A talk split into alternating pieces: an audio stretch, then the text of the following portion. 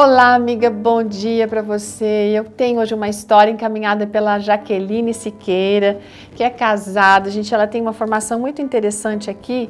Ela vem dizendo que é uh, fisioterapeuta, especialista em reabilitação neurológica e mestranda em saúde lá na Amazônia.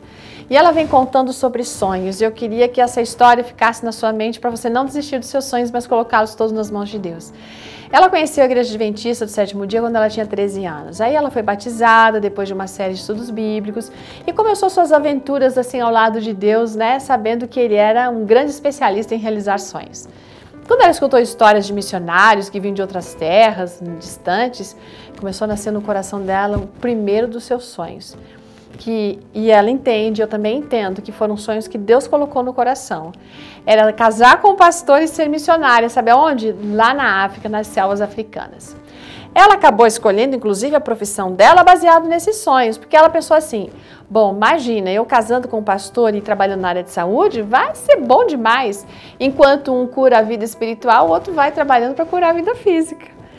Aí foi lá em 2003, durante um acampamento, que ela conheceu esse jovem maravilhoso aí que queria ser um pastor missionário, sabe? Foram longos 10 anos para eles conseguirem concluir o curso, o seminário teológico. Eles vivenciaram muitas alegrias, tristezas, mas tudo que eles viveram fez com que eles confiassem e dependessem cada vez mais de Deus. E isso foi muito importante depois para o momento do ministério deles, quando foram trabalhar na Amazônia, sim?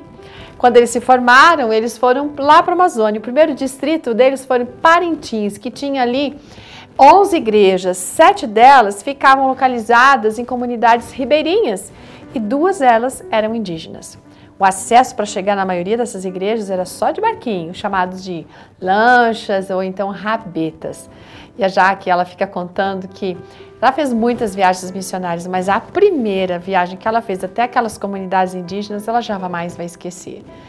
Daquela viagem, quando ela estava olhando aquele rio escuro, sabe? Aquele rio acabava sendo como se um espelho para refletir as matas, o céu. E naquele momento ela teve no coração a certeza de que aquela selva amazônica acabara de se tornar a sua tão sonhada África. Ela não se conteve de tanta alegria ao pensar que o Pai Celestial Pai Celestial se importava com os sonhos que ela tinha e estava empenhado, sabe, em transformar aquilo tudo em realidade.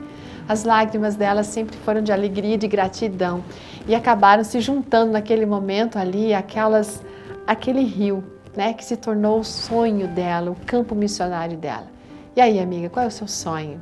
Se ele é bom, se ele for bom para você, se esse, se esse sonho veio do coração de Deus, então aguarde porque no tempo certo ele vai se realizar.